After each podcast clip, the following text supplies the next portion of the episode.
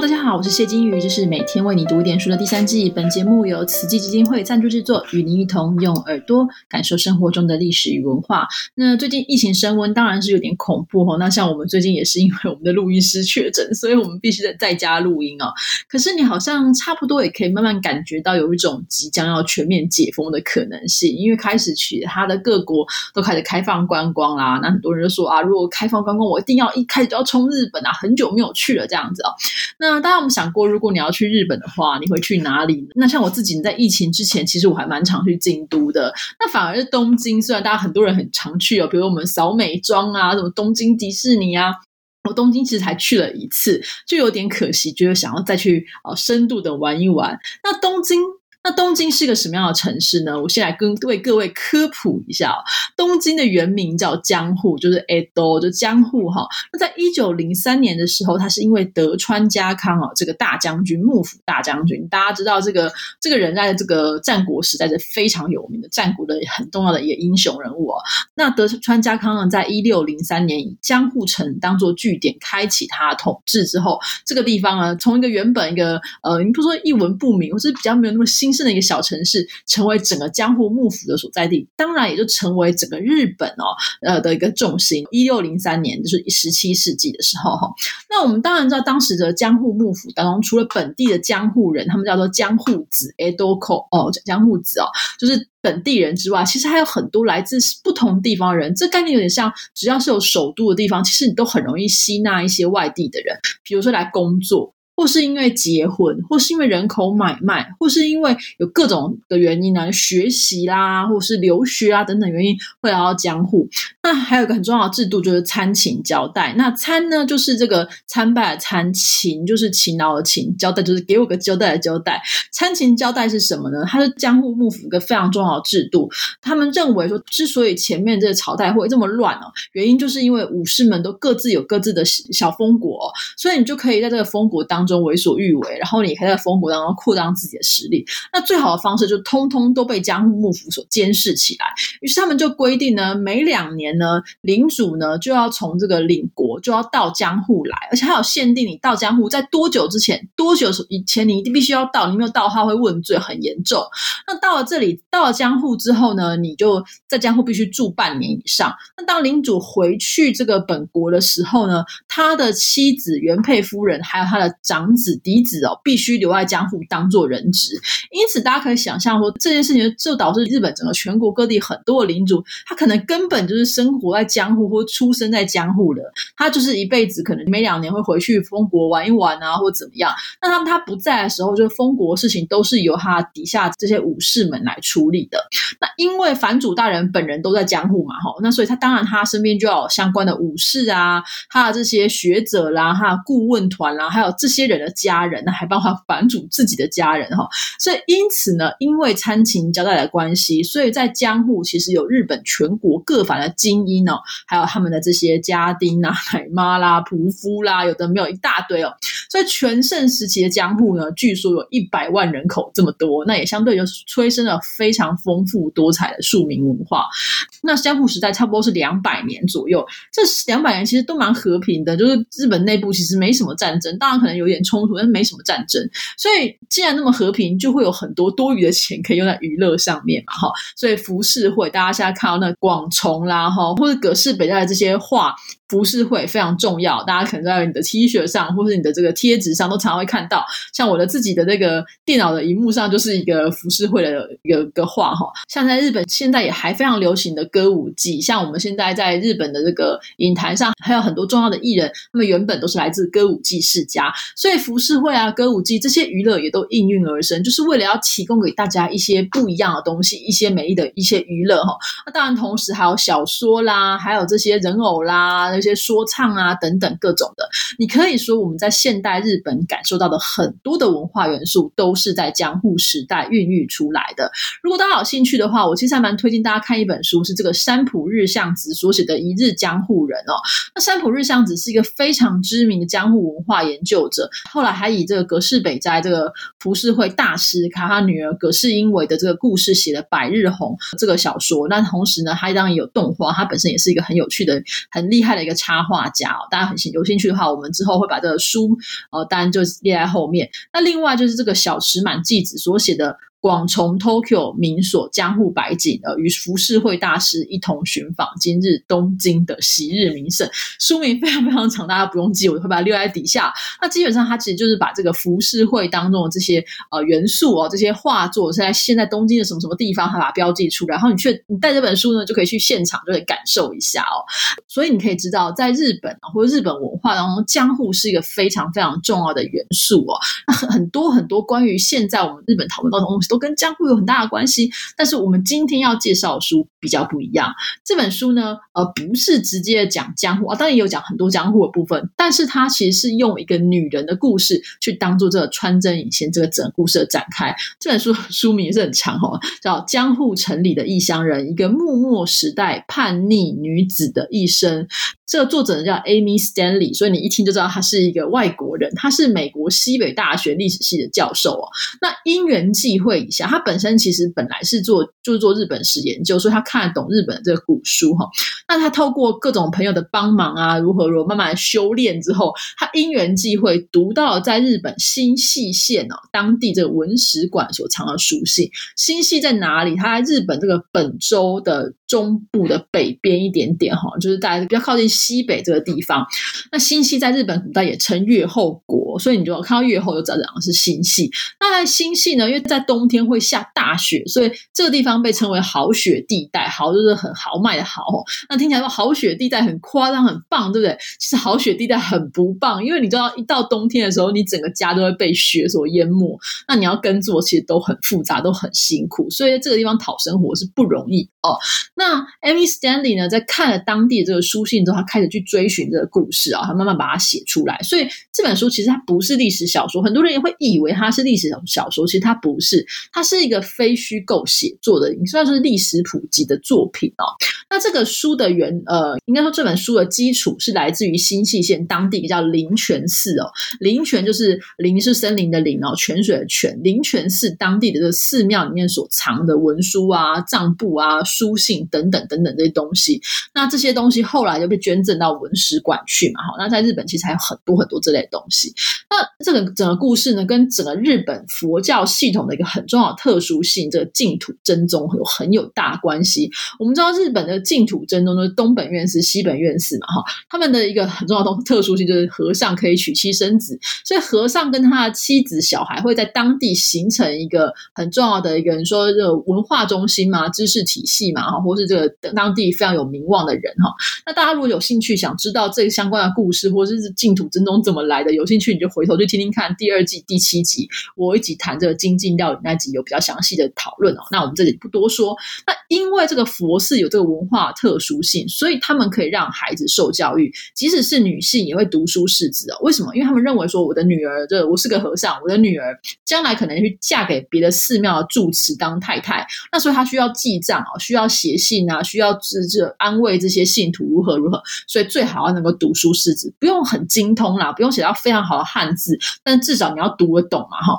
因此这本书的女主角长野哦，长是那个如常的长哦，长野她才能够在人生的不同阶段，透过书信去跟她的家人沟通。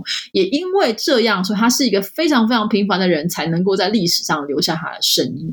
长野呢，不是什么大英雄，你听到这个默默叛逆女子的意思，你想到她是不是一个？反叛军领袖啊，或是一个什么很重要的人物啊，或是你会在那种大奥之类的场景里面出现的人吗？完全不是，她是一个非常普通的女生。她生在一八零一年，就是十九世纪初哦。她是这个灵泉寺的寺庙住持的女儿。当时因为他们家家境还不错，所以兄弟姐妹其实蛮多的。那也因为这个关系，她就是按照一般的住持的这个千金呢，就住持的这个小姐的养成过程，就这样养大了。养大之后。呢，她十三岁就被嫁到另外一个蛮远的地方的佛寺。那原本也是呃预期她成为佛寺的这个住持的这个妻子，叫方守。方是在方里的方哦，守是守护的守，方守就是帮助她丈夫这样子。可是不知道为什么她结婚十几年都没有这个生育哦，就是可能就有些状况。那不管怎样，不管是因为没有生育，还是因为他们这个丈夫家的这个经济有点问题，还是怎么样，总之她十十几年之后呢就被离婚了。当时呢，这本书当中其实也提到一个非常重要的重点，就是当时的人离婚是很常见、是很稀松平常的事情啊。那我们在台湾或者说在中国比较难想象这件事情，我们都觉得说你就是啊，很多人都说啊，女人就是要从一而终啊，哈，你不能离婚啊，被离婚好像很羞耻。但在日本呢，离婚或结婚之后，双方没什么感情，会觉得哎，没有生小孩嘛，反正就是哎，我觉得也不是很合得来，那就分手，这是很常见的事情。那在这个呃书当中，其实也提到，其实有高达三到四成的人，其实是会在第一段婚姻就离婚这样子。那从这之后呢，当然男人就是离婚都在结就好了，可是长野就蛮可怜的，他的人生一直受困于婚姻哦，就是你知道，大家想，他是一个住持的女儿，所以就是。离婚之后，当然也会有别人呢想要来求求娶她，但是嫁过去之后，又有各种种种的这个不适应也好，或是夫家讨厌她，或是因为她就是所谓的不能生育这件事情。那总之，她就一直无法找到合适男人，前前后后结了好几次婚，让她对这个婚姻是充满恐惧的。那这个部分也当然也在留在她的书信当中，她觉得非常痛苦。她一想到在家里面要相亲，然后要被人家求婚，然后要被去别人家，她就觉得天哪，这是不是又是一个悲剧的开始？可是大家也同时可以想象，当时掌管的佛寺的人是他的大哥易容哦，意思是有义的义气的易容，是这个融合的融。易容对易容而言，我这个妹妹一天到晚就给我找麻烦嘛，别的妹妹就是去结婚就结婚了，这也没有再回来啊。你一天到晚找麻烦，你嫁出去一次，我就给你弄一次嫁妆，然后你回来，我要帮你收拾善后，这很麻烦的。所以易容一直跟这个长野之间一直发生冲突，兄妹两个之间有非常非常多的不和。但即便如此。易容就是一直这样，一直很讨厌妹妹，一直在念说她妹妹怎么不听话啊，怎么那么讨厌啊，怎么不能不像一个正常的女孩子这么讨厌？可他还是不停的替她善后，不停的帮助她哈。所以大家可以试想，对于长野这样的人来说。他没有办法得到一个好的出路，那他也在婚姻上又很受挫。那他虽然就是也知道哥哥帮助自己，但他心中还是有愧，他还是觉得说，我我怎么没办法达到你的这个要求？但是虽然是如此，他还是有他的自尊嘛，哈，所以当然就反命，就是说我不要听你的话，哈，我不想要听这件事情。那我们也可以想象说，这样的江户时代的女人，她如果留在新细县当地，她有什么出路？其实基本上没什么出路，所以是非常非常绝望的事哦。哪里可以收容这样一个走投无路的女人？然后没有人会去过问说：“哎，你嫁老公了没？你是结过几次婚？”然后没有人会问这些事情，在什么地方？一定是在异乡嘛，哈。那。这个部分呢，作者其实谈到了蛮多，就是包含了不是只有这个江户时代啊，其实在巴黎呀或其他大城市当中，也常常看到这种来自外地的女性，她们到这个当地之后，隐姓埋名，改了一个名字之后，重新开始的故事哈，所以。人口繁盛，需要大量的人力来协助的江户呢，就成为长野心中一个梦想的城市哦。所以经过种种困难，中间还被骗啊、被拐啊，然后差点被强迫要嫁给某个人啊等等的，长野好不容易来到江户，那吃足了苦头。因为你知道，他其实身边是没什么钱，他不是那种很有钱的人家，就是。哥哥其实也对他非常厌倦，所以他身边能有东西就很有限嘛，哈。那你到江户之后，首都一定是这个呃长安米贵嘛，哈，一定是非常非常昂贵的，所以他要去哪里租房子、找工作等等，他整来在江户就是挣扎求生呐。那好不容易呢，终于人家辗转介绍，把他介绍去一个这个呃歌舞伎的呃小妾啊，歌舞伎演员的小妾家当中这个女佣哦，那辗转好不容易有了一口饭吃。那在这时候，他领到他第一份薪水，都要当然有比较稳定、稍微比较稳定的生活。之后，他其实做第一件事就是买了礼物寄回去新细县哦，给他的妈妈、给他嫂嫂、给他侄女。所以你可以发现说，对他来说，这是一个很重要的回报，就是我有能力了嘛，哈。那大家也都可以理解这件事情。那好不容易他江户稳定了几年之后呢，他在江户重新遇到一个新细县的老乡。当时这两个人呢，其实在青梅竹马，曾经在这村子里面一起玩的。可这个人呢，男生呢，后来到了江户来讨生活。那青青梅竹马两个人在这个陌生的城市里面重逢，当然很快就燃起这个爱的火花哈。然后觉得说，哎，我们都在这个江户这边求生存，那我们不如就是彼此照顾。而且从此时的长野其实已经三十多，快四十岁了哦。当然两个人都就准备结婚，可是这。次婚姻呢，其实他哥哥是很不看好，哥哥还写信跟他说：“我妹妹有点不成才，就是你你要不考虑一下啊？如果你不考虑的话，你还是接一次跟他结婚。但我希望你们就很好嘛，哈。但这次的婚姻也是跟前面面几次一样，在这个柴米油盐酱醋茶，还有这个穷困呐，还有这种工作啦、生活的压力当中，爱整个被消磨殆尽。所以长野原本觉得这个老公很好啊，很疼她啊，可是。工作找不到的男人其实是很很灰心、很丧志的。那对于长野来说，他也非常的不满。所以两个人一天到晚吵架、打架，干嘛我都没有的。所以最后长野就离婚，返回新系，然后返回他觉得自己这个无地自容的这个娘家哦。那大家想说，那你怎么办？你都已经四十几岁了，还要再嫁人吗？大家也觉得很崩溃。那哥哥也觉得很崩溃，他自己也觉得很丢脸啊。那在离婚后不久呢，其实长野的前夫就哎找到了一个还不错的工作，于是他就写信给长野说，要不要就是我们重新复合吧？那娘家哥哥就说，你好不容易从他手上逃出来，你干嘛要回去？你人生地不熟，这样好吗？但长野这一次呢，也不顾任何的反对，就说我要再复合。那而且他哥哥说好，那你要复合的话，你要写下一个明确断绝关系书。从今之后，你在外面死就是死活跟我没有任何关系。长野呢，也就说好，那我就写。呃，你可以发现，对于长野来说，这是一个非常重要的一个，算是人生当中的大赌注。他也不知道他这个前夫到底还会不会对他好。那他断绝娘家的关系之后，将来有什么状况，他其实就没有办法再回去了嘛。哈，所以他写下这个断绝关系书之后，再次远赴江户，直到他去世为止。哈，那从长野的故事当中，我们其实看到一个非常任性而且非常固执的女人。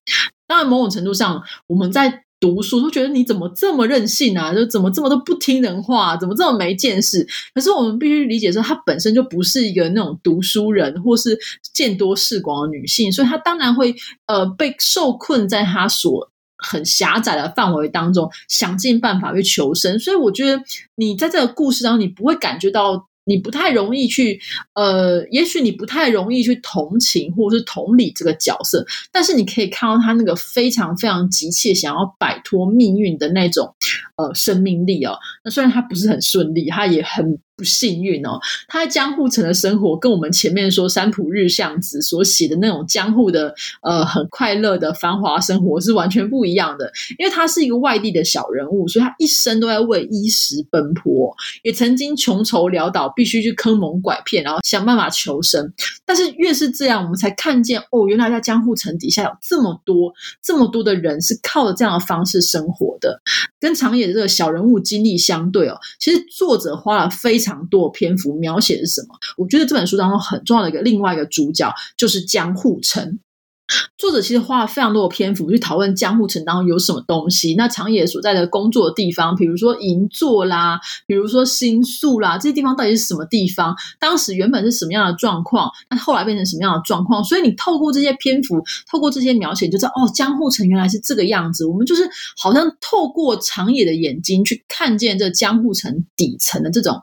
庸俗啊，喧闹啊，然后有点黑暗呐，但也有一些就是人生那种小确幸这样子。那你同时也会透过作者这个历史学家一个宏观的角度，看见整个江户城繁盛的这个荣景。然后同时呢，他作者也告诉你，长野时代刚刚好，就是在十九世纪中叶，他即将要面对一个非常重要的转变，就是一八五三年。美国的黑船来袭，就是美国的船舰第一次开进江户湾中。那相对接下来十几年中，整个幕府天翻地覆。一八六八年就开始了戊辰战争，的明治天皇上台，然后整个就是维新的这个变化非常非常大。新政府军跟江户幕府军打得一塌糊涂。那最后在这个一八六八年戊辰战争当中，他们在江户的决战的过程当中，呃，最后这个江户城在这个天章院堵击的这个，还有这个河宫。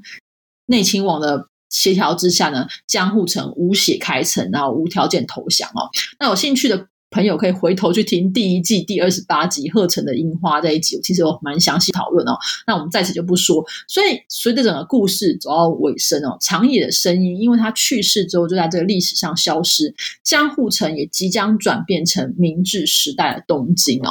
所以整个故事，你知道，就是我觉得非常的有趣。这个故事的阅读的过程当中，我觉得我一直听到很多不一样的声音，就是你很听到这种底层的这种喧闹的啦、叫卖的声音啊，同时。你会听见好像这个大的海流一样的这个历史的浪潮即将席卷而来哈。那所以，我对我来说，我当然今天会推荐这本书，就是因为我觉得它是个非常杰出的非虚构写作。那透过这种融合，通过呼应，它把不同层次的故事拉在一起。那同时，它会加入很多的这种就是细节描写，所以你知道他们穿什么样的衣服啊？你知道他为什么会读书啊？为什么会识字啊？他的这种婚姻的痛苦啊，等等的。就算你是一个不熟悉日本历史的读者，我觉得也不会太难懂啊。